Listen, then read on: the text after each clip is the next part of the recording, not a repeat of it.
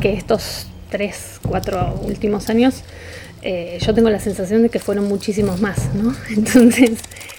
Verónica Gago estudió ciencia política y se doctoró en ciencias sociales. Es investigadora del CONICET y docente universitaria. Formó parte del colectivo Situaciones, milita en la editorial Tinta Limón y en el colectivo Ni Una Menos. Nació en Chivilcoy en 1976. En 2012 publicó el libro Controversia, una lengua del exilio. En 2014, La razón neoliberal, economías barrocas y pragmática popular, que se editó también en España, Bolivia, Brasil, Francia e Inglaterra. Este año publicó dos libros, Una lectura feminista de la deuda junto a Lucy Caballero y la potencia feminista o el deseo de cambiarlo todo. La conversación que sigue se basa en este último libro. Verónica lo estructuró en ocho capítulos. El número no es casual, responde al 8M, Día del Paro Internacional de Mujeres. Además, la potencia feminista cierra con ocho tesis sobre la revolución de las mujeres. Bueno, creo que por un lado es como una especie de homenaje, digamos, a como un archivo feminista, ¿no? que justamente ha hecho del elogio de la situación y de eh, el pensamiento, digamos, eh, encarnado y de alguna manera siempre con la materialidad de, su localización, de, sí, de su emplazamiento, de sus geografías. Eh, un, un punto me parece importante contra la abstracción eh, metafísica contra las formas o las fórmulas en que en nombre de lo abstracto eh, aparece una autoridad, digamos, que se olvida justamente de dar cuenta de cómo surgen, dónde surgen, cuáles son los procesos que hacen que los pensamientos tengan eh, la textura, la voz, los conflictos que tienen. Entonces creo que el primer eje podría ser esa especie de celebración o de sí, de elogio a ese archivo feminista y a esas luchas en el campo eh, de la teoría de muchas feministas y por otro lado tiene que ver con el guiño, digamos, a, lo que ha sido el movimiento feminista, eh, sobre todo en los últimos años en Argentina, del cual, digamos, el libro está escrito en el medio, De esas idas y vueltas, de esas asambleas, de las marchas, de las discusiones, de eh, las formas de organización, de los encuentros, entonces tiene algo ahí, la, insistencia con lo situado, eh, que me parece que da cuenta eh, un poco de, las velocidades del libro con las que está escrita, de la fuerte presencia, digamos, de ciertas escenas, ¿no? Pensar una marcha, una asamblea, una discusión sobre el paro, el día mismo de la huelga, eh, una conversación en un sindicato, eh, una polémica con trabajadoras de tal lugar. Es decir, como que me parece que es una... O lo que intenté es dar cuenta de esos, esos espacios bien concretos donde algo de esta discusión, sí, va tomando forma, va tomando lugar y sobre todo eh, creo que la, la tesis un poco de fondo es que no se podrían pensar algunas cosas sin tener en cuenta la dinámica de ese proceso. ¿Y te cambió la escritura por ese situado desde adentro en el medio? Mira, yo creo que lo que sentí con este libro es que tiene como muchas escrituras distintas, ¿no? Porque eh, había cosas que las escribía, por ejemplo, al volver de una reunión, así como en crudo, en caliente. Después eh, algunos otros textos eran parte, eh, no sé, de cosas que estábamos escribiendo más en colectivo, como manifiestos o como eh, convocatorias, actividades, entonces me quedaba pensando en eso que, estábamos haciendo y seguía como el, flujo de, la escritura. Otras tienen que ver sobre todo los excursus, que es una parte como del libro un poco más... Eh, más reflexiva, en un sentido más teórico, que es como llevar una especie de, diario de lecturas que venían a colación o que yo ya había hecho, pero que algo del momento me las volvía a traer al presente, o me las recordaba o me parecía que podían encastrarse y funcionar con algunas discusiones que por ahí se estaban dando en otras claves. Entonces creo que tiene algo de, digamos, de, de lo desparejo en el buen sentido de componerse como escrituras, eso con, con distintos ritmos y con eh, diferentes exigencias de, de en qué momento esa escritura estaba teniendo tiempo para hacerse, porque creo que, que otra de las cosas que tal vez se note en el libro es que estos tres, cuatro últimos años eh, yo tengo la sensación de que fueron muchísimos más, ¿no? Entonces eh, hay algo del, acumulado, ¿no? De, estos años que intenté de alguna manera compilar en el libro eh, y que sí, que eso también le da una cierta espesura, me parece, a la, a la, escritura, que por momentos es más de conversación, por el momento más de análisis, por momentos más de hipótesis, por el momento más de expectativas. Eh, y creo que la otra línea que está muy presente, o que yo espero que se note como muy presente en el libro, es la conversación con un montón de, compañeras, sobre todo de distintos lugares del mundo, porque, bueno, eso también fue como un poco un, regalo de estos años, ¿no? Estar como en intercambio, en conversación, eh, idas y venidas, y que el, propio internacionalismo del proceso, creo que de alguna manera está puesto como elemento bastante importante en el libro. Y aparte una sistematización por momentos mm. teórica, pero que es para la, praxis del ya también, ¿no? ¿no? diría un manual, pero sí como una forma de manifiesto y mm. pensamiento con el cual andar hoy y que no necesitó de la distancia para construir el mito y los alcances de un movimiento. Sí, total. Creo que ese medio de escritura en presente, en tiempo presente, ¿no? del libro, eh, tiene esta esta forma que vos decís, medio de, sí, de manual, de uso, de eh, mezcla de proclama y de hipótesis, eh, sin dejar cierto registro analítico, pero creo que tiene que ver con algunas instancias que, se ha dado el movimiento que son de mucha elaboración colectiva. ¿no? Entonces que yo sentía que había algunas asambleas que se estaban discutiendo digamos, las cuestiones de la alta filosofía, por decirlo así, eh, con alta filosofía. Y que, bueno, eh, a mí me daba muchas ganas de, poder registrar y de, poder compartir, también porque en el intercambio con compañías en otros lugares del mundo, yo sentía que cierta singularidad de la experiencia de lo que estaba pasando acá eh, tenía un impacto, ¿no?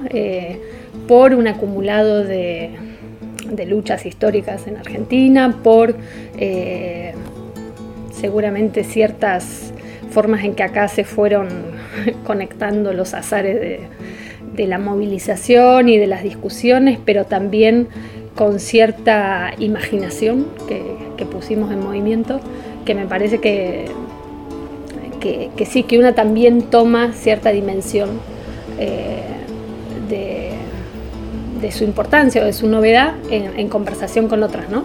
Cuando tenés que explicitar una cantidad de, cuestiones que, sobre todo aparecía la pregunta con otras compañías, pero ¿cómo hicieron en Argentina para eh, que las movilizaciones sean así, para que las discusiones eh, logren llegar a los sindicatos o logren eh, tener que ver con las discusiones sobre movimiento indígena? Es decir, había, ahí me parece una necesidad de explicitar eh, algunos elementos de lo que pasaba acá, que fue también un poco el, impulso del libro.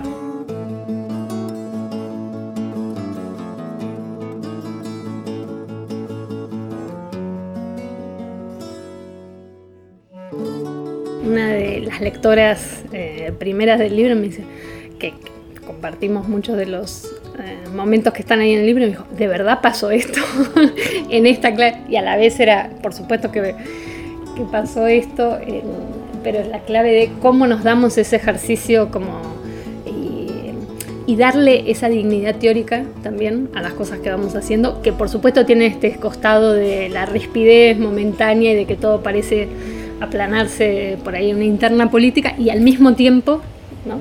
sin negar ni una cosa ni la otra, ahí hay una voluptuosidad de conceptos y de discusiones históricas eh, que me parece que está bueno poner de relieve, ¿no?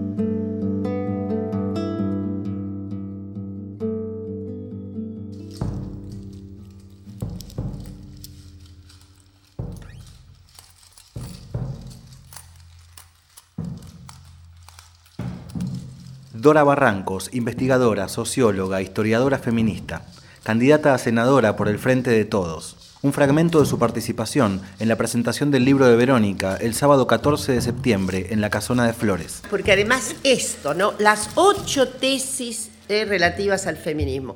Hay que tener bizarría. Hay que tener bizarría. Es impresionante. En el medio de, digamos, de, de esto hay muchos momentos. Celebración de la huelga. Yo también dije, qué entusiasmo, Vero. Porque la huelga le permite a Vero todo, todo un trayecto muy conceptualidad acerca de lo que significa semejante disrupción. Pero ella coloca, claro, la huelga general, la huelga doméstica, la, la huelga en la actividad económica, es cierto. Sí, es cierto. Hay algo esto no lo decís vos, queda por mi cuenta. Siempre he dicho, ay, si hubiera una huelga general por tiempo indeterminado de las amas de casa. Se cae, ¿eh? Se cae. Se cae. ¿Qué viste de, feminismo y campañas políticas? ¿Modos de interpelación, más torpes, más copados? Bueno, veo que es un tema de, de la campaña importante, de que ha permeado eh, y que hay referentes muy importantes y me parece muy audaces en, las formas en que llevan esta cuestión del, acumulado de estos años, digamos, en, sus programas, en sus maneras de estar en campaña. Y después creo también que hay un intento sistemático eh, de reponer la política olvidándose del feminismo. ¿no? Como si el feminismo hubiese sido una especie de paréntesis de cuatro años hasta que algunos creen que pueden volver. Entonces, eh, me parece que es muy importante la, presencia de compañeras modificando, disputando, eh, hablando en otro lenguaje, poniendo otros cuerpos en escena, dando cuenta de un proceso que está abierto. La Mar en Coche Podcast, en foco, Verónica Gago. Los múltiples sentidos de leer el paro en clave feminista. Yo recuerdo que la primera noción de paro que apareció desde el feminismo mm. fue si la CGT no va a parar, paramos nosotras, digamos. ¿no? Mm. Este, pero después empezaron a aparecer una multiplicidad de mm. problemas a la hora de pensar eso. ¿Qué aparece con el paro feminista como, como multiplicidad de sentido? Sí, para mí es como la puerta de entrada al libro. Eh, es mi conexión más fuerte con el movimiento feminista, si lo podemos llamar así, eh, o con, con, la dinámica de estos últimos años. Eh, y para mí es como muy fundamental por todo lo que pone en movimiento, justamente. Eh, por un lado, porque me parece que es una especie de salto cualitativo en lo que es eh, ni una menos como movimiento amplio, difuso, eh, muy heterogéneo, que tiene que ver con desplazar el lugar de la victimización, ¿no? con que de alguna manera era tolerada la denuncia eh, por los femicidios o eh, contra la violencia doméstica. Creo que la herramienta del paro lo que permite es un desplazamiento muy estratégico, que es decir, por supuesto, estamos en duelo, por supuesto, eh, estamos haciendo un rechazo de estas formas de las violencias machistas, pero lo hacemos desde un lugar de lucha, de una capacidad también de diagnosticar cómo se produce esta violencia doméstica más allá de los hogares, es decir, cómo el hogar o ciertos eh, espacios son el, epicentro de las violencias, pero no se pueden entender esas violencias sin conectar la violencia económica, la violencia financiera, la violencia laboral, la violencia racista, la violencia institucional. Creo que la herramienta de la huelga eh, permite ese mapeo eh, mucho más político, eh, de confrontación con la figura de la victimización de, las mujeres y las disidencias como lugar o como único lugar legítimo de, habla y de aparición pública. Y algo que a mí me interesa desde siempre y que creo que en el, movimiento eh, tuvo una relevancia muy importante, que es pensar la cuestión del trabajo, las formas actuales de explotación del trabajo y los cuerpos, digamos, eh, explotados en una perspectiva nueva, ¿no? Es decir, sacar eh, el paro, la huelga del monopolio de los sindicatos, por un lado, te abre inmediatamente la pregunta de quiénes son los, las, les sujetes del trabajo, sujetas, sujetos del trabajo. y creo que eso fue un, movimiento, digamos, muy audaz, muy interesante y que puso, que es un poco una de las, de las líneas que trabajo en el, en el texto, al paro como una pregunta de investigación situada.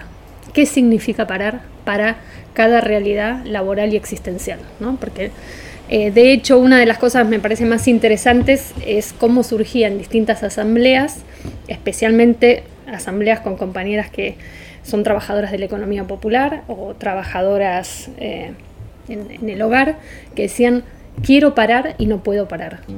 Y esa conjunción de deseo e imposibilidad para mí abre una cosa completamente novedosa, que es decir, cómo el paro, eh, en la medida en que es un paro feminista, se puede hacer cargo de este deseo y de esta imposibilidad que significa que compañías decían, no, si yo paro nadie se da cuenta porque yo no tengo patrón, mm, ¿quién va a notar mi ausencia? Eso por un lado.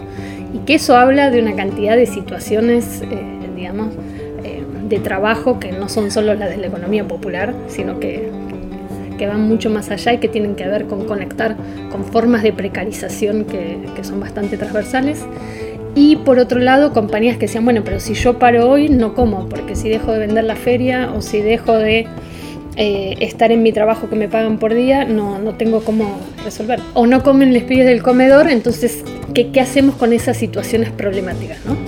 Y pensar, bueno, a ver, eh, esa es una especie de eh, posibilidad del paro comprender esas formas de trabajo que no tienen, entre comillas, el, privilegio de la huelga tal como era entendido solamente para trabajadores y trabajadoras asalariadas, sindicalizadas, eh, como se dice con ese nombre tan racista, en blanco, que es otra de las categorías que, que, se, que el movimiento ha dejado de lado, ¿no? esa distinción entre trabajo negro y trabajo en blanco.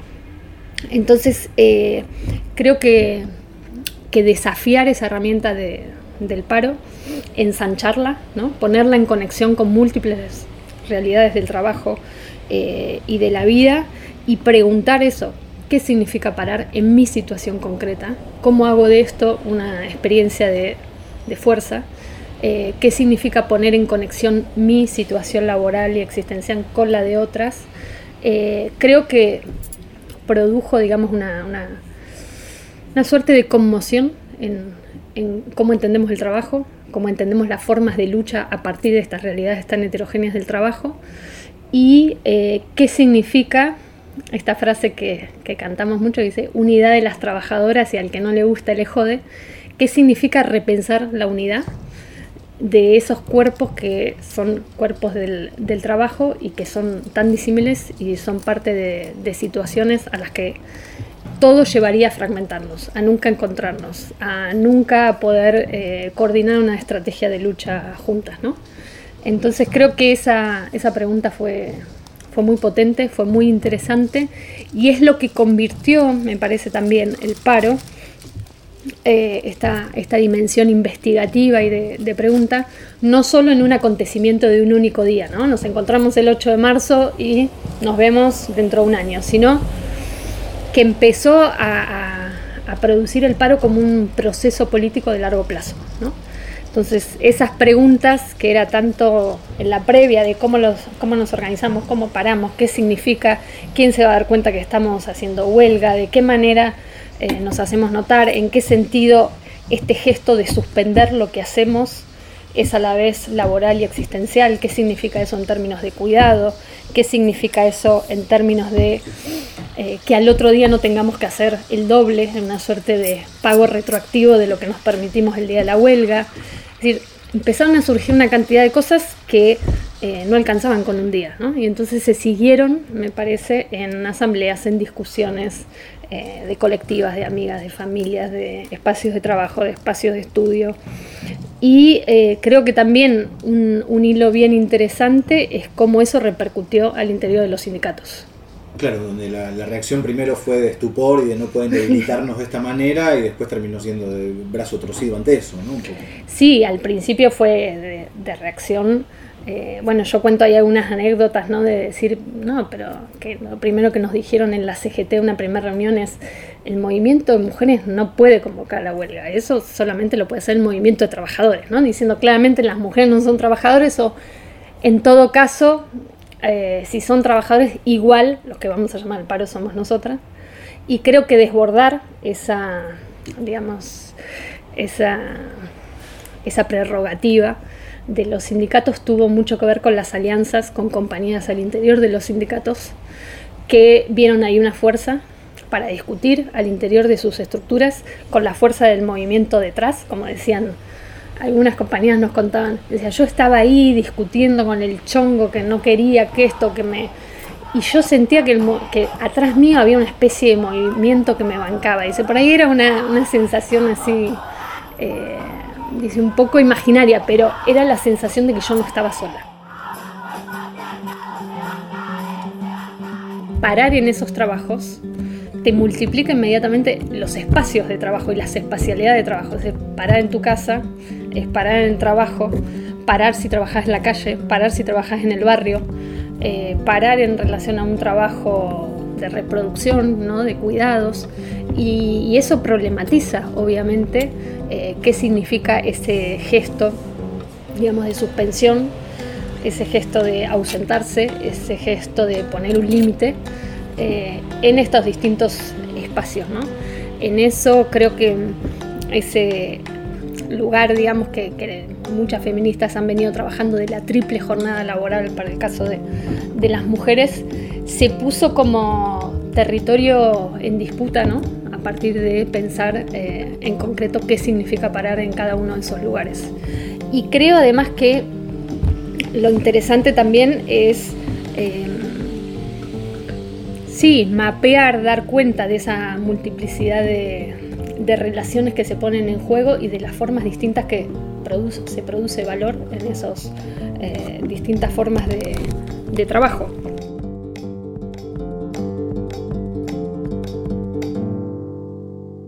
La Mar en Coche Podcast, en Foco, Verónica Gago.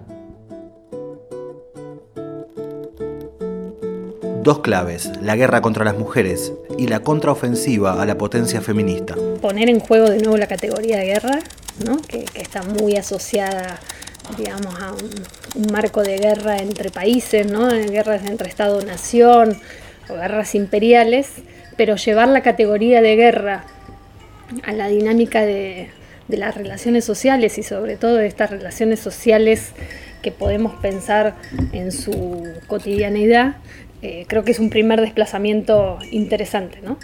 Porque permite pensar las relaciones de fuerza y las relaciones de violencia en una escala eh, que es a la vez micropolítica y macropolítica, podríamos decir, pero que em, me parece nos da la ventaja, por un lado, de pensar las violencias machistas no como cuestiones patológicas, eh, de, casos aislados o de casos que se repiten, pero que serían eh, casi, sí, cuestiones de psicología individual. ¿no?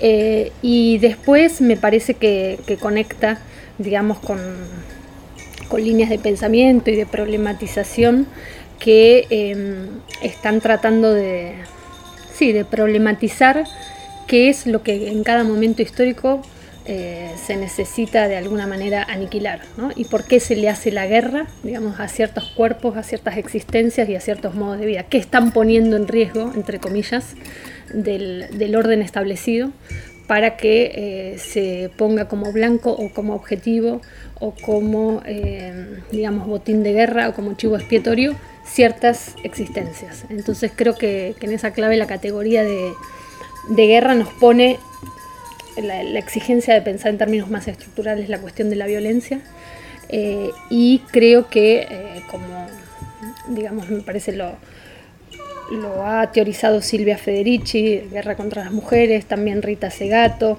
también toda una, toda una lectura Foucaultiana de, de, pensar la guerra civil como eso que es lo que el primero, el poder, tiene que decir que no existe. Eh, y a la vez es como la especie de filigrana de todo lo que acontece, pero que está tapado por otro tipo de narrativas, por otro tipo de imágenes, por otro tipo de, de, escenas con las que pensamos la violencia. Entonces, reponer la, dimensión de la guerra, aunque suena muy fuerte, eh, tiene ese gesto de tomar en serio pensar la violencia. La, la guerra no sería solo el, el detalle del suplicio sobre los cuerpos, digamos, sino esto que, por ejemplo, Banco Santander ahora sacó una, una publicidad después del 3 de junio, cuya consigna de la movilización de Ni Una Menos fue vivas, libres y desendeudadas nos queremos. A los pocos días vemos las paredes con este afiche que dice no pidas deseos, pedí créditos. ¿No? Entonces, como esta especie de movimiento y contramovimiento de lectura y captura permanente, ¿no? de, que, eh, de, la institución financiera, eh, de decir, nosotros podemos canalizar eso que ustedes llaman deseo. Y se llama plazo fijo. y se llama plazo fijo, tiene interés, pero además eh, el deseo que, en el que vos estás pensando, no te preocupes, no, no, no es ninguna potencia oscura o algo que no sepas, sino que es tiene un horizonte de consumo, se puede pagar en cuotas, etcétera, etcétera. ¿no? Yo llevo 28 años en el banco y la verdad es que siempre he visto en el banco pues esta inquietud eh, por apoyar a las mujeres. Entonces creo que ahí hay una, una dinámica de, de, lo financiero eh, que tiene mucho que ver con esta, con esta guerra, ¿no? por, por los cuerpos, por los deseos, por los modos de vida, por nuestro trabajo a futuro. Creo que la dinámica de endeudamiento, que es otra de las cosas que, digamos, creo que el movimiento feminista ha logrado politizar en este último tiempo, eh, tiene que ver con los dispositivos que nos obligan a prometer trabajo barato a futuro. Y entonces, eh, con la idea de una solución inmediata, eh, rápida, de em, algo que, que creo que es importante también pensar como eh, un rechazo a la austeridad, ¿no? Es decir, bueno, necesitamos o queremos consumir ciertas cosas aquí y ahora, ahí hay toda una discusión sobre qué significa el consumo, pero creo que hay algo de esa cuestión del presente que es un rechazo a formas de autoridad, formas de sacrificio impuestas y que tienen que ver con, una genealogía más larga de, los movimientos sociales de rechazar las políticas de austeridad. Pero sobre eso vienen los dispositivos financieros y te dicen, yo leo lo que vos entendés como rechazo a la austeridad y te lo codifico en términos de consumo y te voy a poner una tasa de interés altísima que haga que eso que estás pensando como deseo aquí y ahora se traduce en una obligación a trabajo barato y precario de acá a los próximos 20 años.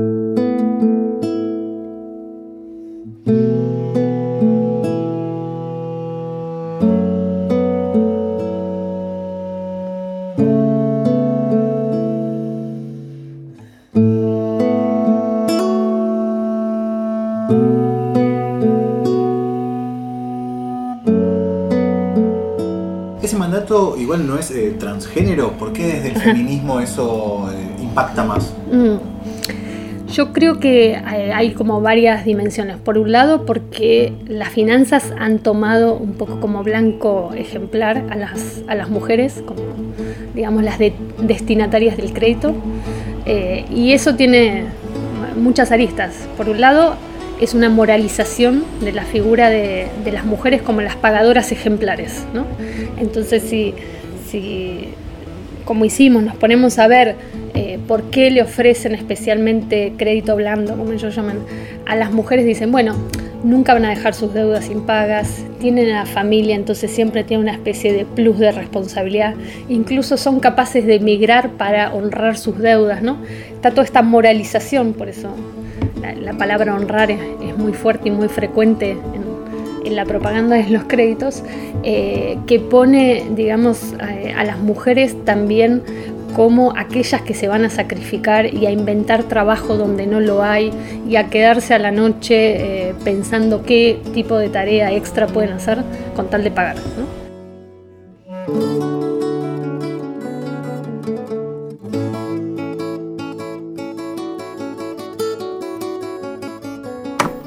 Vivas y desendeudadas nos queremos. Acción realizada el 2 de junio de 2017 frente al Banco Central. Fragmento de la cobertura del Laboratorio Audiovisual Comunitario.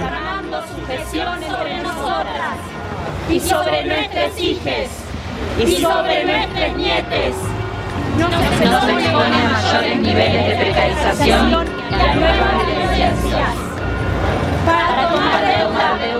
El Estado promete planes de flexibilización laboral y reducción del gasto público que afectan de modo diferencial a las mujeres. Como jefas de hogar, ocupamos un lugar central en la organización y autogestión de tramas de cooperación.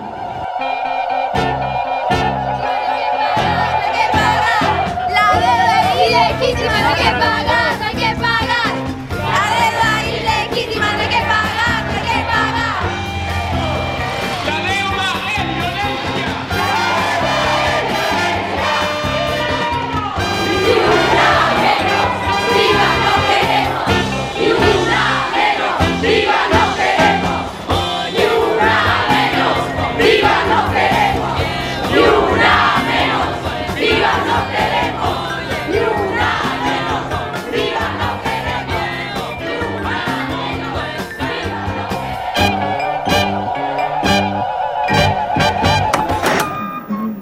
Una de las cosas también que ponen en discusión el movimiento feminista es esto de la, lo que ahí llamo con, con otras compañías de espiritualidad política, ¿no? que hay algo del, del movimiento que pone en juego una mística, eh, un deseo sobre lo común, eh, lo que significa construir vidas con otras, con otros, eh, y una especie de, sí, de disputa por esa eh, dimensión de lo colectivo eh, que hace que las subjetividades sean un, un campo de batalla, ¿no? Y sobre todo me parece muy fuerte eso en las generaciones más jóvenes, donde bueno, ya hay otras maneras de, experimentar y de pensar estas cosas y creo que, que ahí la iglesia siente una, eh, digamos, una batalla cuerpo a cuerpo que, tiene que dar. ¿no? El año pasado con la cuestión del aborto, eso creo que se dramatizó de una forma eh, tremenda y eh, creo que a medida que la crisis económica avanza, la iglesia utiliza también esa, esa crisis para moralizar su intervención en los barrios, su provisión de recursos y eh, las maneras en que, digamos, las mujeres están poniendo el cuerpo frente a la crisis, creo también desafiando mandatos de género. Es decir, sí, nos hacemos cargo de esto, pero ¿por qué el cuidado solo tiene que ser hecho por las mujeres? ¿O por qué la maternidad tiene que ser destino obligatorio y forzoso? Entonces creo que esa combinación entre asumir tareas reproductivas en los territorios, en las comunidades, eh, politizar esas tareas, que esas tareas también sean fuente de nuevos liderazgos sociales y políticos en sus barrios, y a la vez desafiar los mandatos de género de esas tareas, es un combo bastante explosivo y creo que la iglesia eso lo ve de manera clarísima. Yo creo que es una disputa por la, la conducción de los cuerpos, de, de, los modos de vida, el nivel de crueldad que se ha visto después del rechazo del Senado al aborto, eh, de la corporación, de parte de la corporación médica, de parte de, digamos, de ciertas jerarquías de la iglesia contra el derecho a decidir, expresa de manera muy clara que también ahí hay una guerra, ¿no?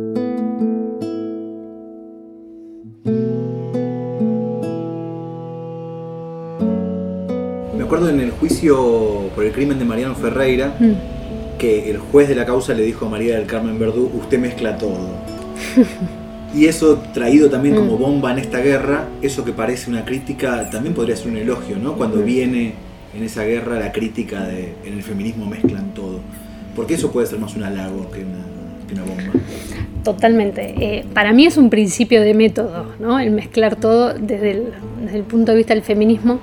Eh, a nosotras, como más como colectivo ni una menos, empezaron con esa acusación cuando hicimos la acción frente al Banco Central, el 2 de mayo del 2017, eh, que hicimos esa bandera de vivas, libres y desendeudadas nos creemos, hicimos esa lectura Insumisas de la finanza. Insumisas de la Finanza, que era este colectivo que armamos para esa intervención.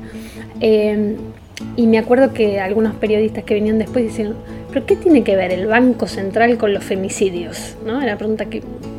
Y... Ahí el problema es el genio fruncido, perdón que esto es radio, pero, porque esa pregunta puede ser muy válida. Sí, exacto, no se nota eso. Pero eh, las notas que salieron al otro día de, de los diarios grandes, digámoslo así, era, bueno, ya están mezclando todo, pero también comentarios en el Facebook, ¿no? De diciendo, pero ¿qué tiene? Hasta ahora yo las apoyaba, pero ahora ya están politizando todo, mezclando todo, eh, etc.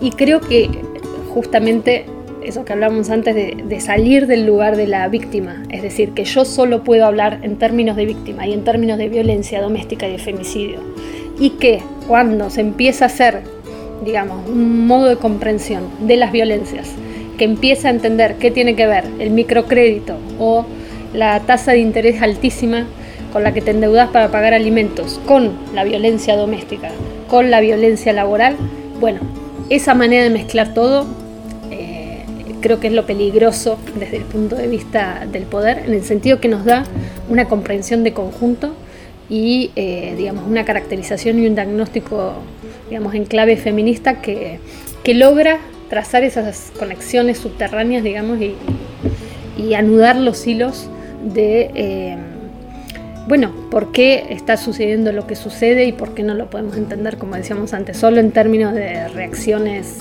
eh, psicopatológicas de algunos o, eh, como se decía antes, en términos pasionales o en términos de, eh, de excesos sentimentales, ¿no?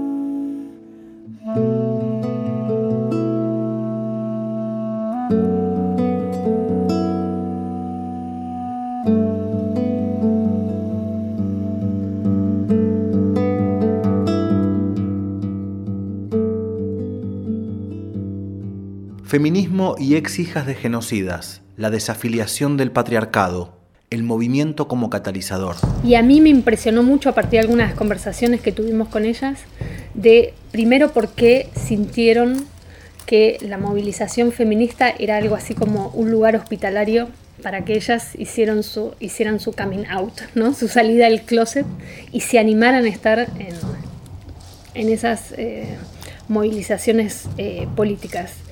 Y lo otro que nos impresionó mucho, que salió en una conversación que, que teníamos, era eh, cómo a partir de eh, la manera en que el feminismo vincula lo personal, privado, doméstico con lo público, eh, ellas empezaron a trazar relaciones entre la figura de sus padres, ex padres genocidas, y la actuación al interior de las familias y la actuación en el campo de concentración. Para mí era algo que las primeras veces que hablábamos estábamos todas llorando, piel de gallina, ¿no? Porque me parece que ahí es cuando se ve que el, el feminismo, los feminismos, por decirlo así, funcionan como un principio de inteligibilidad, ¿no? Que como una especie de catalizador químico que de repente te hacen ver conexiones entre cosas que por ahí estaban ahí, pero no teníamos cómo entenderlas, cómo percibirlas y toda esa cuestión de la desafiliación, ¿no? eh, es decir, de, cortar el vínculo con ese poder del padre ¿no? que, que, ellas hicieron, la cuestión del apellido, la cuestión de discutir por qué en la Constitución Nacional está prohibido testificar contra los propios padres, eh, qué tipo de autoridad se estaba jugando ahí, por qué ellas tenían que lugar, eh, encontrar un lugar de enunciación que al mismo tiempo necesitaban que fuera colectivo. ¿No? Lo, cual también me parece que es una singularidad bastante fuerte de acá. Y encontrar una alianza, digamos, con el movimiento feminista para hacer todo ese proceso, eh, por más que venía cada una haciéndolo de manera más individual, más fragmentada, que esa emergencia como colectivo tuviese, digamos, amparo en la atmósfera que estaba que está produciendo el feminismo, para mí era algo muy, muy fuerte. Y eh, bueno, creo que tiene que ver también con otras cosas que hemos visto, como eh, las maneras en que se empezaron a narrar en otra clave las torturas sexuales en el campo de concentración. Eh, no porque eso no se supiera, sino por cómo militantes y ex detenidas desaparecidas empezaron a releer su propia historia y su propia experiencia con esas otras claves, digamos, de, de, comprender por qué había una crueldad específica ahí, cómo eso se relacionaba eh, con su lugar y con sus desafíos a, los mandatos familiares eh, en los años 70, ¿no? y que eso había sido parte también de su experimentación política en los años 70. Me parecía como que son una cantidad de, de planos ¿no? y de escenas eh, que muestran en qué sentido hay algo de, de este movimiento feminista que lo conmueve todo, ¿no? Y que en cada lugar tiene una especie de resonancia o de temblor diverso, pero que a la vez da elementos para repensarlo todo, ¿no? Verónica define al movimiento feminista como masivo, inclusivo y radicalizado. En los últimos años que distintas organizaciones territoriales, políticas, barriales, sindicales, educativas, eh, incorporen la perspectiva de, del feminismo como una pregunta sobre su propia práctica, era algo que antes no pasaba con la intensidad y con la extensión que, que, empezó a pasar en los últimos años. Es decir, me parece que antes el feminismo estaba más eh, condensado en ciertos espacios, en ciertas colectivas, en ciertas prácticas, pero no tenía esta dimensión transversal ¿no? de eh, no ser solo una cuestión temática, no ser solo una cuestión, eh, digamos, de ciertas trayectorias históricas, eh, sino de impactar en la forma de pensar la sensibilidad, los cuerpos, la política, la organización de las relaciones sociales. Creo que esa masividad tiene que ver con esta potencia de transversalidad, de cuestionamiento a, a cada forma de, de organización y de, de reparto de lo sensible, diríamos así. Y a la vez creo que, que eso también llama la, la, atención en otros lugares del mundo, ¿no? De cómo está pasando acá, de que yo creo que el feminismo dejó de ser una exterioridad, ¿no? Que se acerca como si tuviese una entidad en sí misma a otras experiencias, sino que compañeras en una villa te dicen nosotras estamos haciendo feminismo acá y estamos inventando el feminismo acá. Compañeras desocupadas en un corte te dicen no, este corte es feminista porque tal y tal cosa compañeras de estudiantes secundarias te dicen, no, nosotras somos feministas porque tal y tal cosa. Es decir, se está reinventando y a la vez es como un vector de, de fuerza en cada uno de esos espacios. Eso ¿no? se vio muy, muy, claramente en lo periodístico también, mm. incluso, ¿no? Como el, lo vimos incluso en la grilla de una radio comunitaria, de, de lo focalizado del programa con Claro. perspectiva de género hace 10 años este, a permear todas las conversaciones. Sí, creo que eso es lo, lo más radical, ¿no? Eh, hay unas compañías de un sindicato que decían, nosotras al raviol de género nunca más. Pero no porque, digamos, desprecien ocupar una secretaría de género, que está buenísimo y es importantísimo, sino porque quieren discutirlo todo, ¿no? Eh, la paritaria, el modo en que se organiza la paritaria, y lo mismo, no solo el contenido de una currícula de, estudios, sino eh, eh, quién es el profesor, de qué manera se relaciona con los alumnos. Eh, creo que eso es ese desplazamiento y esa tensión eh, está siendo bien, bien interesante. Y ahí lo de inclusivo creo que tiene que ver con, con esta misma dinámica transversal, ¿no? de, de, cómo incluir cada vez más realidad al interior del, del feminismo. Raquel Gutiérrez Aguilar, filósofa mexicana, registro del Encuentro Plurinacional de Mujeres entre Leu, año 2018. Yo solamente tomo la palabra para agradecer la fuerza que han puesto en los últimos años para pelear contra todas las violencias. Y todas las violencias van cambiando de nombre, porque es violencia el asesinato, el feminicidio, pero es violencia el imponer la muerte por un embarazo no deseado que tiene que llegar a término porque no se puede abortar, pero es violencia también este endeudamiento brutal, es violencia brutal. Es violencia destructora de países. Es violencia brutal las hordas que se lanzan sobre los territorios para llevarse el agua, para llevarla a las minas que no dan comida, para quitar y sembrarnos todo de transgénicos. Esas violencias son las que sentimos en México. Me antecedió mi hermana, que contó que está aquí viviendo. Y está viviendo acá porque en México está muy dura la guerra, hermanos. Es una guerra que no está declarada. Tenemos muchísimos desaparecidos del orden de 60 mil. Tenemos del orden de 300 mil desplazados. Tenemos del orden de 180 mil asesinados y asesinadas. Una mujer cada cuatro horas muriendo matada por asesinos del orden cercano y del orden lejano. Y desde Argentina llega fuerza, hermanas. No saben cómo lo sentimos y cómo lo agradecemos. Mucho lo agradecemos porque nos llega su fuerza, su fuerza enorme. Cuídenla, cuídenla porque está alumbrando, está alumbrando más allá de aquí, está alumbrándonos la noche de nosotras. Hermanas, gracias, cuiden la fuerza.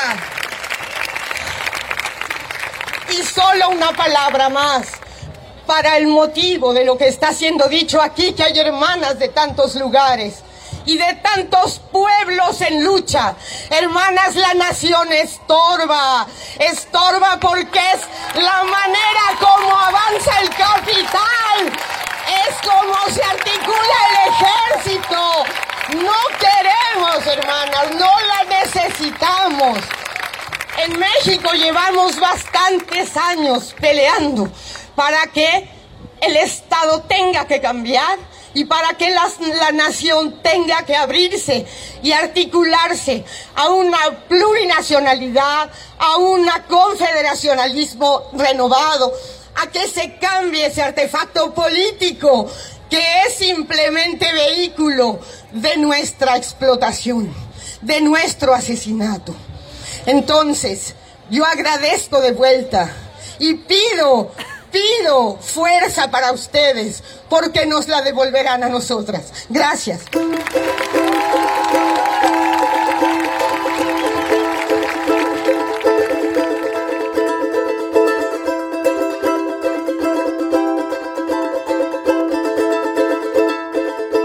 La Mar en Coche Podcast, en Foco, Verónica Gago.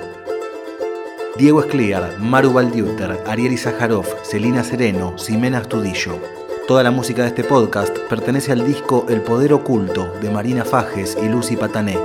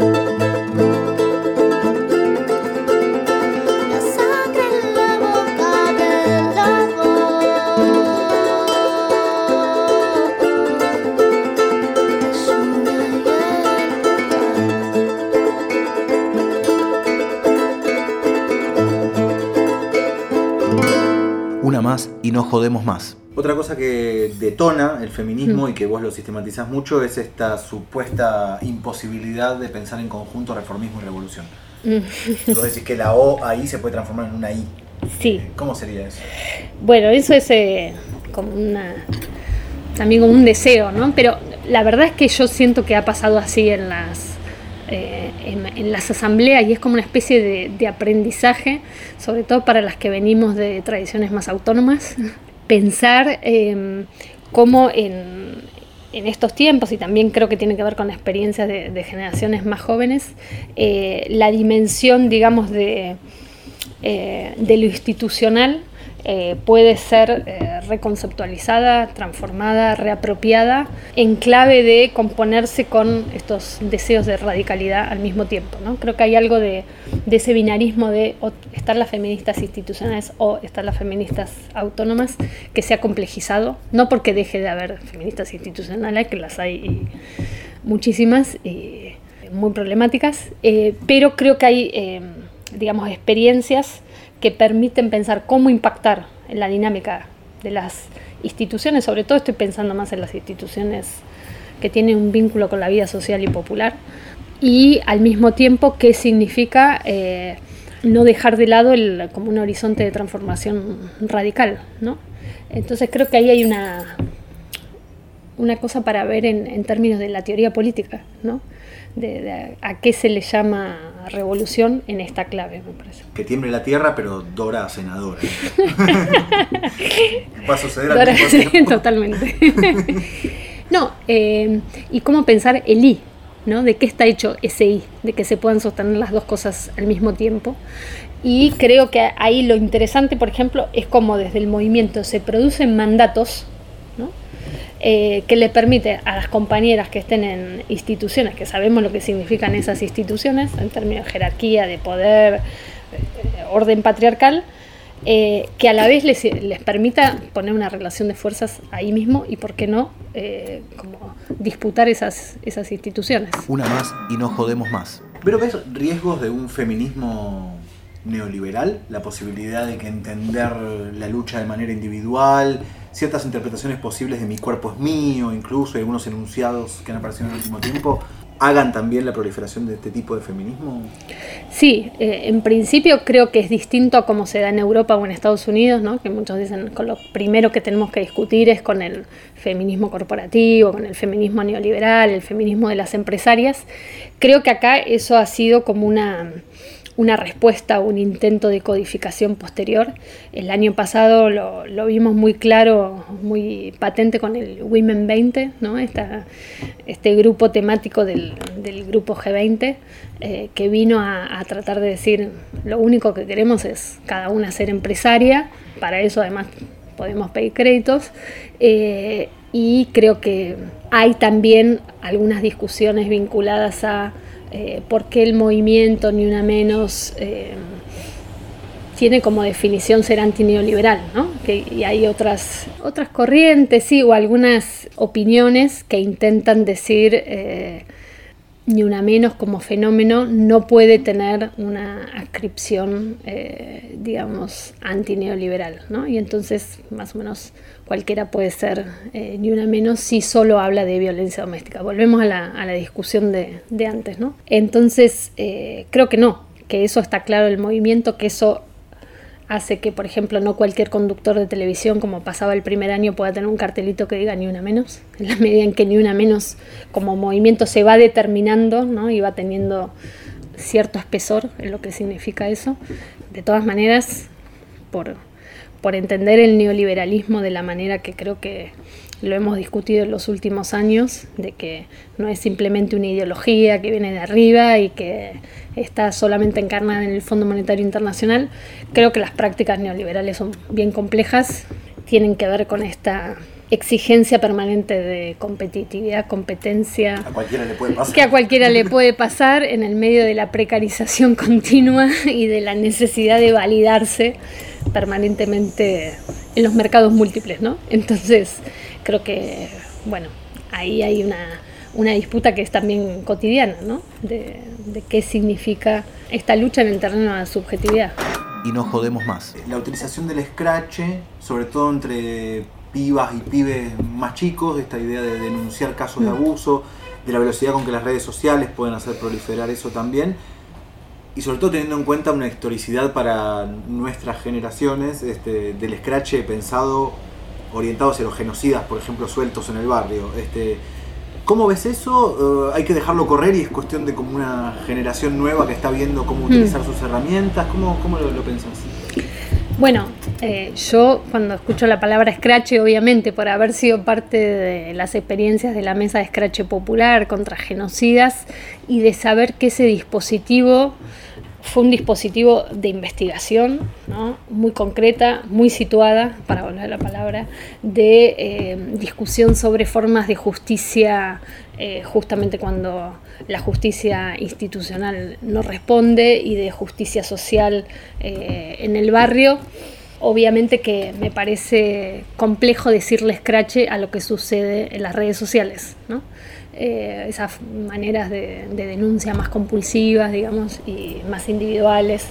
Eh, yo creo que ahí hay, hay, cuestiones muy importantes a tener en, cuenta, por ejemplo, esto que subraya siempre Rita Segato de una cuestión es la denuncia cuando hay una relación asimétrica de poder, de jerarquía, y otra es la cuestión interpares, ¿no? donde bueno, tiene que haber otras maneras de, de pensar qué significa eh, estas prácticas ¿no? y, esta modificación de, las sensibilidades y de la definición de abuso y de violencia. Entonces creo que ahí es algo que, está muy abierto y muy en discusión. Y por otro lado, creo que lo, que tocan estas cuestiones es eh, algo muy de fondo que es qué significa repensar la justicia. y en esa clave creo que hay toda una, eh, digamos, una fuerza del feminismo en abrir esa pregunta difícil, ¿no? de qué significa hacer justicia, de qué, cuáles son las máquinas de justicia con las que podemos contar, más allá de la denuncia, eh, incluso la insistencia con eh, ciertos procedimientos de la justicia institucional que ya sabemos patriarcal, pero a la que seguimos reclamando y demás, creo que se abre otra pregunta más de fondo, que es qué es hacer justicia en relación a, a los vínculos y a, las relaciones asimétricas de poder, ¿no? Pero, pero sí, me parece que requiere, digamos, instancias colectivas de, evaluación eh, que no pueden simplificarse por el lado de las redes sociales.